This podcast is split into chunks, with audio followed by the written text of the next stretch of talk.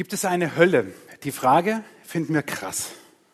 Aber Christa hat es gerade so schön gesagt, in unserem Sprachgebrauch, vielleicht nicht bei jedem von euch persönlich, aber doch in unserer deutschen Sprache, in unserer Gesellschaft, verwenden wir das Wort Hölle oder höllisch immer wieder. Ich habe noch überlegt, ob ich diesen Schlager von Wolfgang Petri mit euch singe. ah. So, manche konnten lachen, die kennen ihn, die anderen fragen sich, wovon redet der da vorne. Seid froh, dass ich nicht singe. Das Wort Hölle spielt in unserem Sprachgebrauch eine wichtige Rolle, weil wir damit auch einen äußerst, wie soll ich sagen, schlimmen Zustand unseres Lebens beschreiben, wenn wir sagen, ich gehe gerade durch die Hölle oder mir macht jemand das Leben zur Hölle. Seltener sagen wir, ich mache jemandem das Leben zur Hölle, äh, weil wir es nicht merken. Aber wir empfinden das manchmal so. Leider hat die Kirche die, die, die Hölle, was auch immer die Hölle ist, wir gucken uns das heute an. Ähm, ich muss euch vorwarnen. Ich habe mir überlegt, ob ich sage, aber ich mache es. Ähm, Marc hat gestern Abend, du hast so genial gepredigt gestern, so anschaulich. Ähm, wer nicht da war, war, ihr habt was verpasst. Mehr sage ich nicht. Ihr, ihr ärgert euch so jetzt gerade, dass ihr gestern nicht da wart. Die, die da waren, die wissen ganz genau, was ich meine. Ich war nur Statist, ich wurde nur eingespannt.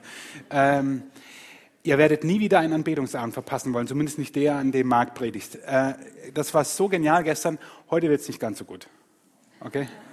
Also, na, das sage ich nur, damit ihr später nicht sagt, so, oh, hätte nicht Marc predigen können. äh, Heute machen wir es ein bisschen theologisch auch, ja, ähm, weil ich finde, das müssen wir bei diesem Thema auch machen, weil über die Hölle so viel äh, Quatsch äh, erzählt wird, dass ich dachte, ich muss euch ein bisschen mit hineinnehmen. Das werdet ihr gleich merken, was, es, was ich damit meine, weil die Kirche hat mit der Hölle ähm, eine Zeit lang über Epochen ganz viel Druck aufgebaut und den Menschen Angst gemacht und über gewisse Epochen hinweg hat sie sie auch wieder vergessen und weiß irgendwie nicht so richtig, was damit anzufangen. Und ich möchte eines vorweg sagen, dass ich mit, mit diesem Thema heute weder Druck machen möchte noch Angst äh, irgendjemandem machen möchte. Aber wir stellen uns diese Frage, gibt es eine Hölle?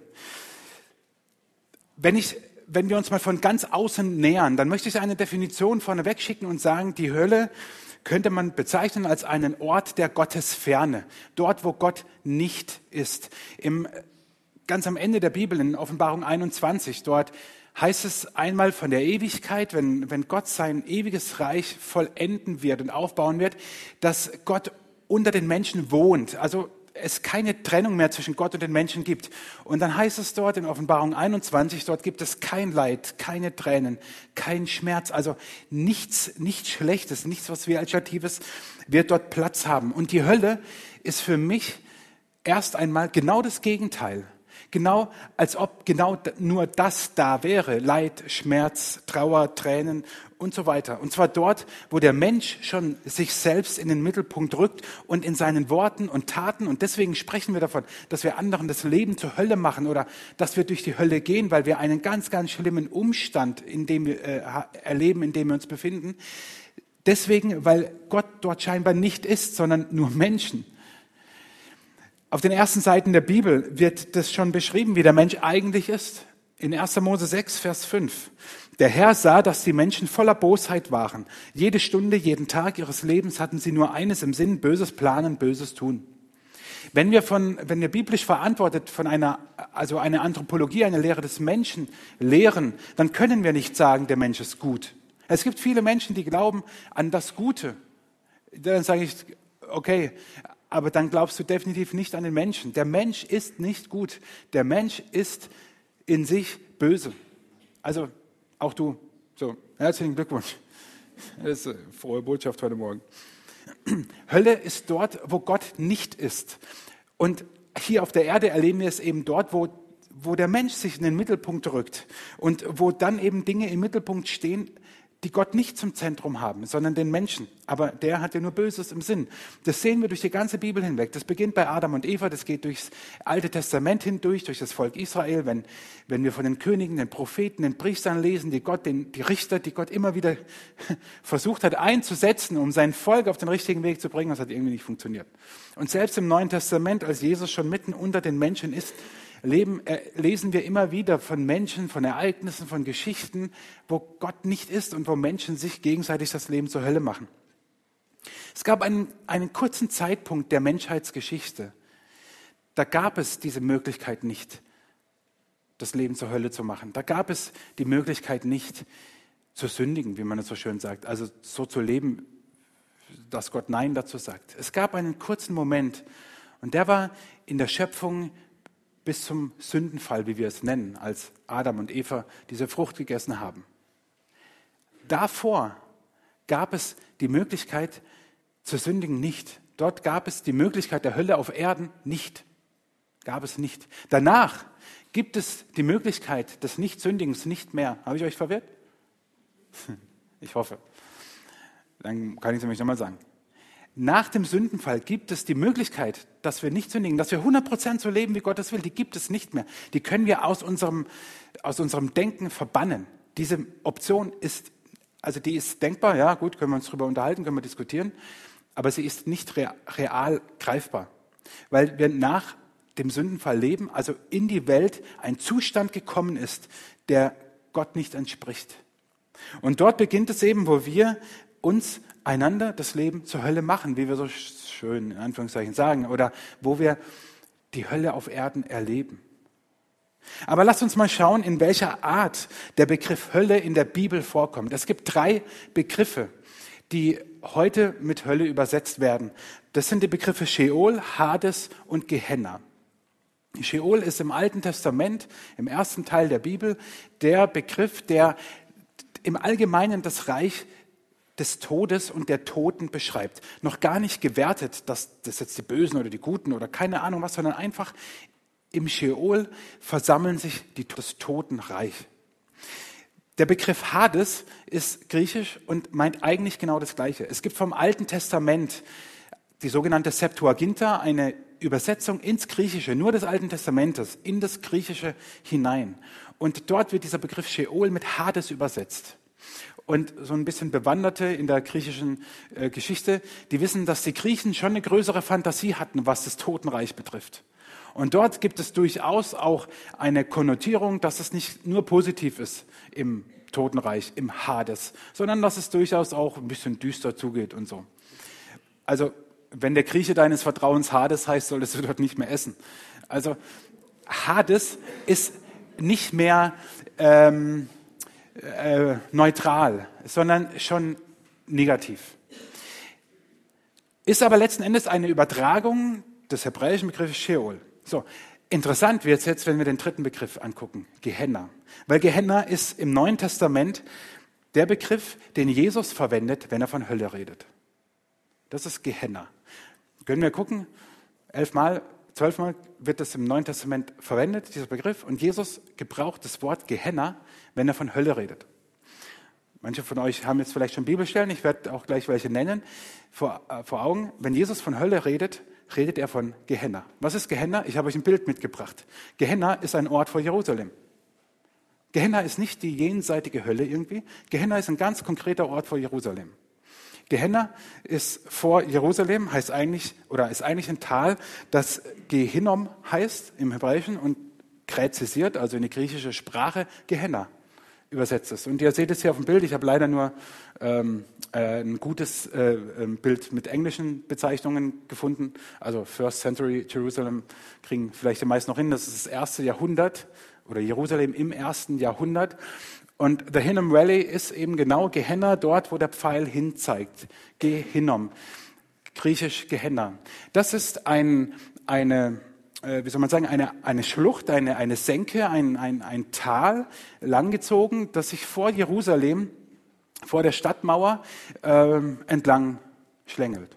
Ha, welch Wortspiel, wenn man von der Hölle redet. Also ein Tal vor Jerusalem. Und in diesem Tal, in Gehenna, in diesem Ort, das lesen wir auch schon im Alten Testament, hat unter anderem das Volk Israel dem, der, dem, dem Götzen Moloch Kinder geopfert.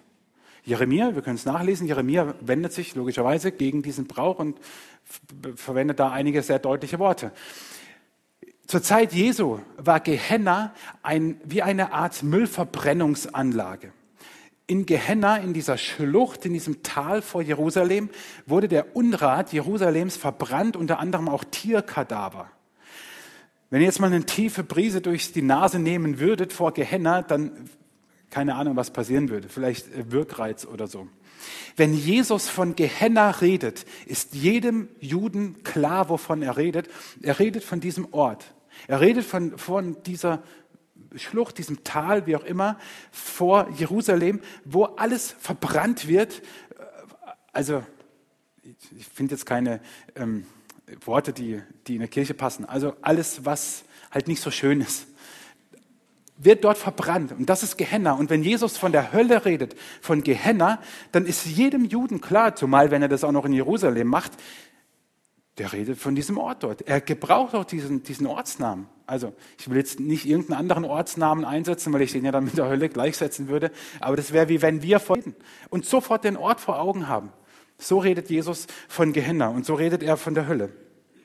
Und wenn Jesus von der Hölle redet, dann redet er übrigens nie zu Ungläubigen ähm, äh, über die Hölle. Also, weil, weil es ja auch unrühmliche Epochen in der Kirchengeschichte und auch bis heute noch ähm, Menschen gibt, die die Hölle missbrauchen, um Menschen zu Jesus zu führen, sage ich, ey, sorry, nicht Jesu Weg, No-Go, absolut nicht, hat Jesus nie gemacht. Jesus hat über die Hölle immer nur mit, mit Gläubigen, mit den Frommen, ja auch mit den Pharisäern, mit den ganz Frommen sozusagen gesprochen. Er hat es nie gemacht, um Sünder, wie wir es so schön nennen und wie es in der Bibel oft überschrieben ist, auf den richtigen Weg zu bringen. Hat er nie gemacht. Er hat ihm nie gesagt, ey, wenn du nicht an mich glaubst, du landest in der Hölle, in Gehenna. Und da kommen wir jetzt der Sache näher. Ich möchte euch einen Vers aus Matthäus 5 vorlesen, aus der Bergpredigt. Matthäus 5, Vers 22. Da sagt Jesus, doch ich sage euch schon, wer auf seinen Mitmenschen zornig ist, gehört vor Gericht. Wer zu ihm sagt, du Schwachkopf, der gehört vor den Hohen Rat. Und wer ihn verflucht, der verdient es, ins Feuer der Hölle, Gehenna, geworfen zu werden. Wer hat schon mal jemanden beleidigt? So, Lügner. Wir haben alle schon mal jemanden beleidigt, ob wir es wollten oder nicht, oder ja gut, vielleicht wollten wir es auch. Was sagt Jesus hier? Versetzen wir uns in die Lage der jüdischen Zuhörer. Wenn du zu jemandem Schwachkopf, das Wort, was dort steht, war wirklich ein krasses Wort, was ich jetzt hier nicht irgendwie mit einem zeitgemäßen Wort wiedergebe. Wenn du, wenn du das zu jemandem sagst, dann verdienst du die Gehenna. Okay? Dann, dann verdienst du es, in dieser Müllverbrennungsanlage zu landen. Bisschen krass. Wenn du jemand anderen beleidigst, dann ist mit dir nicht mehr anzufangen, als dass du weggeschmissen wirst, als dass du verbrannt wirst. Gehen wir einen Schritt zurück. Was steckt dahinter? Hinter jeder Beleidigung, also ich rede jetzt wirklich von Beleidigung und nicht wie manche spaßeshalber ja auch Schimpfwörter als Kosenamen verwenden. Also das ist ja heutzutage auch üblich. Aber wenn du wirklich jemanden beleidigst oder zornig bist auf jemanden, dahinter steckt was in dir, in dir, nicht in dem anderen, in dir steckt ein gewisser Zorn, ein Wut, ein Hass auf diesen Menschen, weil eben Gott da nicht drin ist. Erinnern wir uns an 1. Mose 6. Der Mensch von sich ist böse. Und in uns drin ist das. Und es ist so, als ob wir andere dann in die Gehenna schicken und anderen das Leben zur Hölle machen. Und wir sie verdient haben, wenn wir Jesus ernst nehmen. Es ist wie so ein Teufelskreis. Wenn ich zornig bin auf jemanden und jemanden beleidige, dann löst es in ihm etwas aus, dann rührt es in ihm seine, sein Innerstes an und dann wird er vielleicht wieder zornig und wird jemand anderen wieder, keine Ahnung, beleidigen oder wird wütend auf ihn sein, wird ihn verletzen und der wird es wieder weiter so machen. Man nennt es Teufelskreis. Ha, schon wieder so ein Wortspiel beim Thema Hölle. Versteht ihr? Wenn Jesus von Gehenna redet, dann redet er erstmal von einem Ort vor Jerusalem. Vielleicht ist es für manche heute Morgen schockierend, dass ich denke, ja, Moment. Gibt es jetzt die Hölle? Ist es jetzt echt dieser Ort? Ich habe euch noch eine Stelle mitgebracht, die ist einfach nur ein paar Verse weiter, auch in der Bergpredigt. Da sagt Jesus, wenn dich also dein rechtes Auge zur Sünde verführt, dann reiß es heraus und wirf es weg. Besser, du verlierst eins deiner Glieder, als dass du unversehrt in die Hölle, Gehenna, geworfen wirst. Und wenn dich deine rechte Hand zum Bösen verführt, sie ab und wirf sie weg. Es ist besser, verstümmelt zu sein, als unversehrt in die Hölle zu kommen. Gehenna. Ich finde es immer total cool, mit Leuten zu reden, die sagen, ich nehme die Bibel wörtlich. Ja. Viel Spaß. Ich habe leider das Hackebeilchen vergessen. Versteht ihr? Also diese Predigt heute Morgen, die rührt vielleicht auch ein bisschen an, an unserem Verständnis der Bibel und an, an, den Worten, die wir gebrauchen. Wir können nicht so einfach von der Hölle reden und nehmen dann vielleicht solche, solche Ausdrücke. Dann hack bitte auch deine Hand ab. Oder hör auf, die Bibel so wörtlich zu nehmen. Ich, also was mir da manchmal begegnet an Bibelverständnis, ist schon nicht mehr lustig. Also das ist schon so, da rühmen sich manche, ja, ich, wir nicht so wie die anderen, die dann alles so ganz liberal auslegen und keine Ahnung was. Ja, gut, bitte.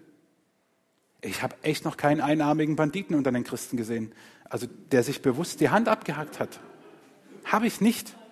Und es ist auch gut so. Und ich habe auch noch niemanden erlebt, der zu mir gesagt hat, du, ich habe letzt, also ich bin verheiratet, aber ich habe da letzt echt so, wow, so eine Frau gesehen, ey. Und dann habe ich echt so gedacht, boah, mit der, aber nee, dann habe ich mein Auge ausgerissen.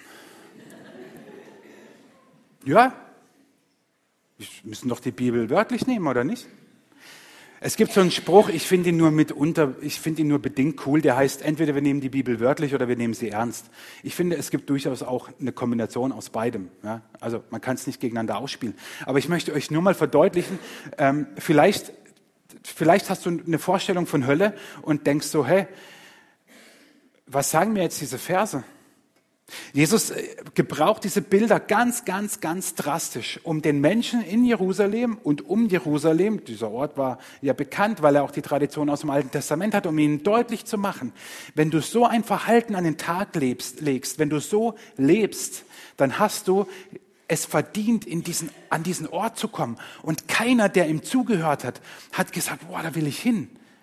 Also wenn Jesus das sagt, den, den Leuten ist es wahrscheinlich durch und durch gefahren, dass sie gesagt haben, nein, will ich nicht. Ich will dort nicht hin. Ich will nicht so leben. Ich will nicht, ich, ich will, ich will nicht in, in, in diese Müllverbrennungsanlage hineingeschmissen werden.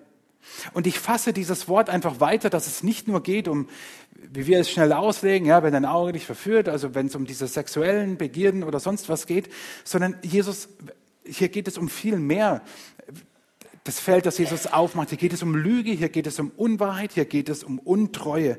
Und das ist wie eine Hölle, sagt Jesus. Oder du sorgst dafür, dass andere in der Hölle, in der Gehenna leben. Und du verdienst es, dort zu leben, wenn du so bist. Weil es unglaublichen Schmerz und Leid in das Leben von Menschen bringt. Und Jesus sagt, ihr könnt einander das Leben zur Hölle machen, aber dann habt ihr diese auch verdient. Dann habt ihr diesen Ort, diese Gehände verdient. Wenn ihr so lebt, dann ist es, als, als wenn ihr da reingeschmissen werdet. Jesus deutet in diesen Versen, ich sage bewusst in diesen Versen, die Hölle als diesen Ort, als dieses Gehände, als etwas Irdisches, wo er sagt, euer Leben wird so im Abgrund landen, wenn ihr so lebt oder ihr habt es so verdient. Ihr erlebt Gottes Ferne oder ihr hättet Gottes Ferne verdient, wenn ihr so lebt, und zwar hier auf der Erde. Und deswegen hat Jesus zu Beginn seiner Wirksamkeit wie ein Gegenprogramm, wir sind ja jetzt in, langsam auch im, in der Bundestagswahlkampf ja, oder schon mittendrin, und es werden Programme und Gegenprogramme und keine Ahnung was entworfen. Und Jesus hat gegen dieses Programm sein Programm entworfen, ganz am Anfang als Auftrag. In Matthäus 3, Vers 2 sagt er, ändert euer Leben. Gott wird jetzt seine Herrschaft aufrichten und sein Werk vollenden. Luther hat es übersetzt, das Himmelreich ist nahe herbeigekommen. Jesus sagt damit, mit mir kommt der Himmel auf die Erde, obwohl ihr auch die Hölle auf der Erde erlebt. Und das ist so ein geistliches Prinzip. In Jesus, ich will es mal sagen, treffen Himmel und Hölle, treten gegeneinander an. Himmel gegen Hölle. Es ist wie so ein Showdown zwischen Gut und Böse. Himmel gegen Hölle. Du musst nicht in dieser Gehenna landen. Und vielleicht hast du ganz am Anfang schon als Christa die Worte höllisch oder Hölle gebraucht hat. Oder als ich gesagt habe, das Leben zur Hölle machen, schon so gedacht, ja, es, ich stecke da drin. Es gibt Dinge in meinem Leben, die fühlen sich an, wie die, als ob ich die Hölle, Hölle durchmache. Und es ist nicht lustig. Und Jesus sagt, ich bin gekommen. Mit mir kommt der Himmel und du musst nicht in dieser Gehenna bleiben die ganz unterschiedlich aussehen kann. Das kann diese Unwahrheit sein, das können Lügengerüste sein, die du aufbaust, das können Schuldgefühle sein, die du hast. Und es wird nicht von jetzt auf nachher besser, überhaupt nicht. Aber es ist wie so eine Hölle, wie so ein Teufelskreis, wie so eine Spirale. Oder Minderwertigkeitsgefühle. Ich sage euch, wie viele Menschen begegnen mir, wo ich sage, oder, oder, oder, oder die mir sagen, ich, ich, ich wer, wer, wer, wer bin ich schon? Ich bin nicht so viel wert wie, ich kann nicht so gut und überhaupt. Ey, das sind Momente, wo ich am liebsten den Kopf auf die Tischkante knallen würde, also meinen, weil ich es nicht verstehe. Also nicht, ich kann es verstehen, aber ich möchte es nicht verstehen, dass jemand sagt, ich bin nichts wert. Weil in Gottes Augen jeder Mensch so unglaublich wertvoll ist. Es sind Dinge, die uns die Luft rauben, die uns den Brustkorb enger schnallen. Und Jesus sagt, mit mir kommt der Himmel. Ich, ich, ich will dich dort rausholen. Himmel gegen Hölle. Das ist das, was uns umgibt. Es gibt ja dieses Spiel Himmel, Himmel oder Hölle heißt es, glaube ich. Ich habe es nie gespielt natürlich. Jesus will nicht, dass du in so einer Gehenna lebst, in der du vielleicht unverschuldet hineingekommen bist. Und er will auch nicht, dass du anderen das Leben zu einer solchen machst. Er hat die Macht. Und wir, fragen, und wir freuen uns als Christen natürlich auf diesen Moment, wo wir sagen, eines Tages, wenn Jesus wiederkommt, wir werden unsere Ewigkeit im Himmel verbringen. Und jetzt muss man sich natürlich auch fragen, aber gibt es die Hölle als einen ewigen Ort auch? Also wenn wir uns auf den Himmel freuen, wie ist es dann mit der Hölle? Kann man sie nur rein irdisch, so wie Jesus das getan hat in seinen Worten, deuten? Oder steckt doch mehr dahinter? Gibt es eine Hölle, die sozusagen auch ein ewiges Gegengewicht zum Himmel ist, nicht nur auf der Erde, sondern auch in der Ewigkeit? Ich möchte mit euch mal eine Überlegung anstellen, und zwar nehmen wir mal an, es gäbe diese Hölle nicht als diesen ewigen Ort der Gottesferne. Das ist ein ungeheuer sympathischer Gedanke, weil das bedeutet, dass am Ende alles in allem bei Gott sein wird dass Friede, Freude, nein, dass das alles bei Gott sein wird, für alle Menschen, zu jeder Zeit, zu jedem Zeitpunkt. Ist das so? Können wir so davon reden? Und ist es eine biblisch verantwortete Sicht von Himmel und Hölle? Ich möchte es mal sehr provokant sagen, wenn es keine Hölle als Ort der ewigen Gottesferne gibt, dann gibt es letzten Endes keine Gerechtigkeit, keine Liebe und keine Freiheit. Wenn es die Hölle als einen Ort der ewigen Gottesferne nicht gibt, dann gibt es letzten Endes keine echte Liebe, keine echte Gerechtigkeit und keine echte Freiheit. Und ich möchte euch auch sagen, warum. Es gibt keine Liebe, weil dann alles nur Show gewesen wäre hier. Wozu soll ich Gott lieben? Wozu soll er mich lieben, wenn am Ende alle, alles in einem bei ihm sind? Was soll es für einen Unterschied machen, ob ich Liebe lebe oder nicht? Ob ich Jesus liebe? Welchen Unterschied macht es? Liebe lebt davon, dass es die Entscheidung des anderen respektiert, sonst ist es Zwang. Das ist ja das Schmerzhafte an der Liebe und das bereitet uns Liebeskummer. Wenn der andere die Liebe nicht erwidert, hat Gott auch Liebeskummer. Aber Liebe respektiert die Entscheidung des anderen, ansonsten ist es Zwang. Und es gibt keine, keine echte Gerechtigkeit. Denken wir nur an die an, an, an schlimmste Verbrechen, die auch nicht bereut wurden, die dastehen und nicht gesühnt sind, menschlich und vor Gott. Wo ist die Gerechtigkeit? Wenn am Ende alle bei Gott sind, wo, wo ist Gerechtigkeit? Für, für Dinge, die nicht bereut, erneuert, gesühnt, wie auch immer wurden. Wo ist diese Gerechtigkeit? Wenn am Ende doch egal ist, was ich getan habe. Und es gibt keine Freiheit. Jesus sagt einmal, wen der Sohn frei macht, der ist wirklich frei. Wenn Jesus einen Menschen frei macht, ist er wirklich frei. Wenn es aber egal ist, was ich glaube, dann ist diese Freiheit auch nur ein Witz. Und dann widerspricht sich die Bibel. Wenn es egal ist, ob ich an Jesus glaube oder ans fliegende Spaghetti-Monster oder an was auch immer, das ist keine Freiheit. Die armen Atheisten, auch die müssen zu Gott, wenn das so ist. Versteht ihr? Deswegen habe ich am Anfang gesagt, heute wird es ein bisschen theologisch und theoretisch. Wenn wir annehmen, es gibt diese Hölle nicht als ewigen Ort, dann gibt es keine echte Liebe, keine echte Gerechtigkeit und keine echte Freiheit. Und trotzdem fragen wir uns, geht es denn? Gibt es so einen Ort? Kann es sein, dass es diese Hölle, diese Gottesferne auf ewig gibt? Und dann frage ich dich, wer bist du eigentlich, dass du Gott diese Frage stellst? Ich höre das so oft, ja, das geht doch nicht, das kann Gott doch nicht. Und dann sage ich, ja, und wer bist du, dass du ihm das vorschreibst? Paulus schreibt im Römerbrief im dritten Kapitel, alle sind schuldig geworden und haben die Herrlichkeit verloren, in der Gott den Menschen ursprünglich geschaffen hatte. Alle sind schuldig geworden und haben die Herrlichkeit verloren, in der Gott den Menschen ursprünglich geschaffen hatte. Ich hoffe, ihr habt heute noch Schönes vor, weil das, was ihr heute hört, ist ja nicht alles so schön. Also es fängt ja schon im ersten Buch Mose an und geht jetzt bei Paulus gerade so weiter. Alle sind schuldig geworden und haben die Herrlichkeit verloren, in der Gott den Menschen ursprünglich geschaffen hatte.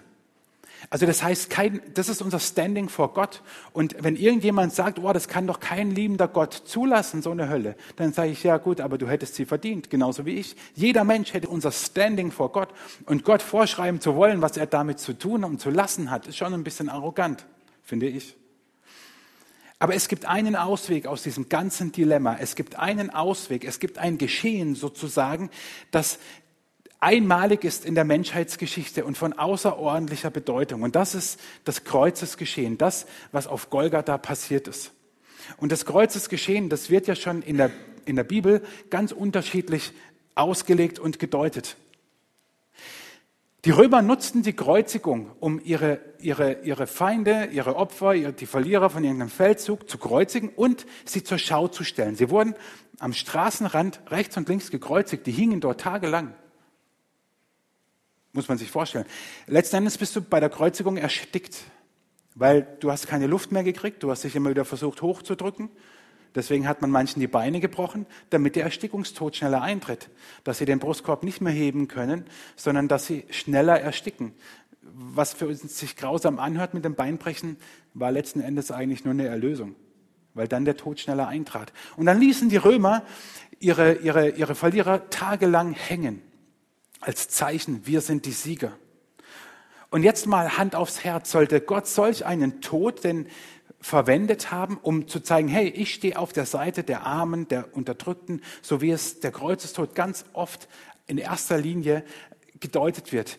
Da steckt was drin, definitiv. Aber hey, im ganzen Alten Testament schon sagt Gott, ich bin ein Gott derer, und dann lesen wir die Psalmen, die zerbrochenen Herzen sind, die schweren Gemütes sind. Jesus sagt, kommt zu mir, die ihr mühselig und beladen seid.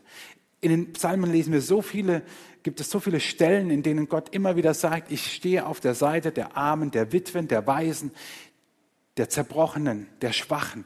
Sollte Gott solch einen Tod gebraucht haben, um etwas zu verdeutlichen, was er ohnehin schon tut? Ich sage nein. Ich glaube, das wirklich Neue und genuin Neue an, an dem, was auf Golgatha geschehen ist, dass Gott sagt, es gibt einen Weg aus der Hölle auf der Erde und in der Ewigkeit. Es gibt einen Ausweg, weil es jemanden gibt, der für dich an diese Stelle tritt und das auf dich nimmt. Als Jesus gestorben ist, zerriss im Vorhang in der Tempel. Okay, die, die lachen, die sind noch dabei. Als Jesus starb, zerriss im Tempel der Vorhang. Und dahinter nach jüdischem Verständnis lebte Gott. Das Allerheiligste nannten sie es. Und er zerriss, weil Gott sagt, der Weg ist frei. Er ist jetzt frei. Keine Opferungen sind mehr nötig. Wie viele Tiere wurden geschlachtet? Es gab ein Kanalisationssystem unter dem Tempel nur für das Blut der Opfertiere. Kein Opfer mehr nötig, weil ein für alle Mal stirbt mein Sohn am Kreuz für die Schuld dieser Welt. Und es gibt einen Weg aus dieser Hölle heraus. Es gibt einen bekannten Vers, die meisten von euch kennen ihn im Johannesevangelium, im dritten Kapitel. Gott hat der Welt seine Liebe dadurch gezeigt, dass er seinen einzigen Sohn für sich hergab, damit jeder, der an ihn glaubt, das ewige Leben hat und nicht verloren geht. Würde es keine Hölle geben, wäre dieser Vers doch sinnlos. Wäre Jesu Tod sinnlos. Das Kreuzesgeschehen ist aber für mich etwas, was unglaublich schön und kraftvoll zugleich ist. Es ist ein Ausdruck der Liebe Gottes. Wenn du dieses Geschehen in seiner Tiefe ergreifen möchtest, dann kannst du das nur im Geist. Dann kannst du das nicht mit, den, mit menschlichen Augen, wo oberflächlich so viel Grausames geschieht. Aber was dort wirklich geschieht, das erkennst du nur mit den Augen deines Herzens. Und es ist ein Gott, der mich so sehr liebt, dass er alles gibt, dass er all in geht, wie beim Pokern. Alles. Er hält nichts zurück, er gibt alles. Solch ein Gott habe ich, dem ich so wertvoll bin, dass er sagt, ich möchte nicht, dass du hier auf der Erde die Hölle erlebst und ich möchte, sie, ich möchte auch nicht, dass du es in der Ewigkeit erlebst. So, so sehr liebe ich dich und ich gebe alles, was ich habe. Und dieser Gott stirbt für mich am Kreuz. Das ist für mich etwas unglaublich Kraftvolles und Schönes. Ein Gott, dem ich so wertvoll bin, der mich so liebt dem muss ich doch nichts mehr beweisen, dem kann ich auch nichts beweisen. Ein Gott, der alle Register zieht, seinen Sohn für mich gibt. Das ist Gnade, das ist Geschenk, das ist Liebe, das ist Hingabe in Reihenform. Paulus drückt das in seinem Brief an die Gemeinde in, in Kolosse mal fast schon lustig aus. Im zweiten Teil. Kolosser 2, Vers 14 und 15. Gott hat den Schuldbrief getilgt, der mit seinen Forderungen gegen uns war und hat ihn aufgehoben und an das Kreuz geheftet. Er hat die Mächte und Gewalten ihrer Macht entkleidet und sie öffentlich zur Schau gestellt und über sie triumphiert in Christus. Ist das nicht witzig? Ironisch fast schon? Wo die Römer die Kreuzigung verwendet haben, um ihre Opfer zur Schau zu stellen, sagt Gott, ich drehe den Spieß um. Ich entmachte alle Kräfte, alle destruktiven Kräfte, alle dämonischen Kräfte, alle teuflischen Kräfte, alle wiedergöttlichen Kräfte, alles Negative in dieser Welt, indem ich ja einen ans Kreuz hänge. Das, was die Römer verwenden, um ihren Sieg zu verdeutlichen, verwende ich, um zu zeigen, hey, ich habe alle Macht. Gibt es eine Hölle, ist heute die Frage gewesen. Ja, es gibt sie. Es gibt sie hier und es gibt sie darüber hinaus. Aber die wirklich gute Botschaft heute Morgen ist, nach so manchen echt bösen Botschaften heute Morgen, tut mir echt leid. Aber die wirklich gute Botschaft, nee, tut mir nicht leid, aber jetzt muss man auch mal hören, um den Gesamtzusammenhang zu sehen. Aber die wirklich gute Botschaft ist, dass es einen Gott gibt, der kein Interesse daran hat, kein Interesse, dass du hier die Hölle durchmachst und dass du in der Hölle, in der Gottesferne, in der Ewigkeit bist. Er hat kein Interesse daran, null. Die Frage ist, was machst du mit dieser Botschaft? Sitzt du hier und denkst, ja, ist mir doch alles klar, Mann. Ich bin 50 und seit 60 Jahren Christ. Und seit 70 Jahren gehe ich in die Kirche. Und seit 80 in den Hauskreis. Und hätte nicht schon jemand die Bibel geschrieben, hätte ich selber gemacht. Verstehst du? Okay, kannst du so hier sitzen. Was macht dann diese Botschaft mit dir? Bewegt sie dich noch? Setzt sie dein Leben in Gang? Vielleicht sitzt du heute Morgen auch hier und denkst, ich könnte ihm gerade eine klatschen. Glaubt ihr, mir macht es Spaß, über dieses Thema zu predigen? Ja. Weil das Kreuz am Ende steht, weil ich euch von Jesus erzählen kann. Und wenn du sagst, ich, ich weiß noch nicht mal, was ich mit diesem Jesus anfangen soll, dann sage ich dir heute Morgen, dann fang mal was mit ihm an. Dann vertrau dein Leben ihm an. Wir werden nachher Lieder singen, Gott damit anbeten. Wenn du, wenn du willst, dann nutze diesen Moment und sag, okay, innerlich bin ich auf 180 und ich kann es irgendwie nicht verstehen. Jesus, aber wenn es dich gibt und wenn es stimmt, dann vertraue ich dir mein Leben an und ich möchte, dass du mein Leben veränderst. Und vielleicht sitzt du hier und sagst, okay, es war gut, es nochmal gehört zu haben, weil ich in einer Hölle, in einer Gehenna stecke, mir das Leben schwer macht und mir die Luft zum Atem raubt. Und ich kenne aber einen, der stärker ist als alles. Und wenn es nicht von jetzt auf nachher geht, greife ich seine Hand und sage, Jesus, hilf du mir raus, ich kann es nicht. Es kommt immer wieder. Es schnürt mir die Luft zum Atmen zu. Es drückt meinen Brustkorb zu. Ich wach nachts auf und ich kann nicht schlafen. Ich schaffe es aber alleine nicht. Ich brauche aber dich, Jesus. Für mich ist diese Botschaft vom Kreuz vielleicht der Antrieb meines Lebens schlechthin. Und wenn es nicht Paulus schon gesagt hätte, dann würde ich so sagen wie in Römer 1 und damit möchte ich schließen. Ich schäme mich nicht für die gute Botschaft von Christus. Diese Botschaft ist die Kraft Gottes, die jeden rettet, der glaubt. Hier und in der Ewigkeit. Das Schöne an dieser Botschaft ist, dass ich euch von Jesus erzählen darf, der am Kreuz gestorben ist und alle, ich sage es bewusst so, höllischen Kräfte entmachtet. Alle. Manchmal erleben wir es hier noch nicht. Und deswegen ist es wichtig, uns dem wieder hinzuwenden. Und ich lade dich ganz bewusst jetzt ein, auch wenn wir jetzt Lieder singen, dass du das tust, so wie du bist. Gestern Abend war so ein Ding, Marc hat es eben super in seiner Predigt gesagt, vielleicht sind wir manchmal im Lobpreis und spannen wie so ein Regenschirm auf und lassen nicht zu, dass Gott uns nass macht. Regen als Zeichen des Segens. Hey, schmeiß mal alles weg, auch heute Morgen wieder, falls du über Nacht den Regenschirm wieder rausgeholt hast schmeiß es weg und nutze jetzt diese Zeit und lass den Heiligen Geist zu dir reden. Ich höre jetzt auf. Ich bete jetzt nur noch mit uns, dass der Heilige Geist wirklich zu uns redet in dieser Zeit. Ich bitte euch aufzustehen, wenn, wenn du es kannst. Du kannst auch sitzen bleiben, wenn du lieber sitzen bleibst. Aber wenn du stehen willst, ist jetzt die Möglichkeit.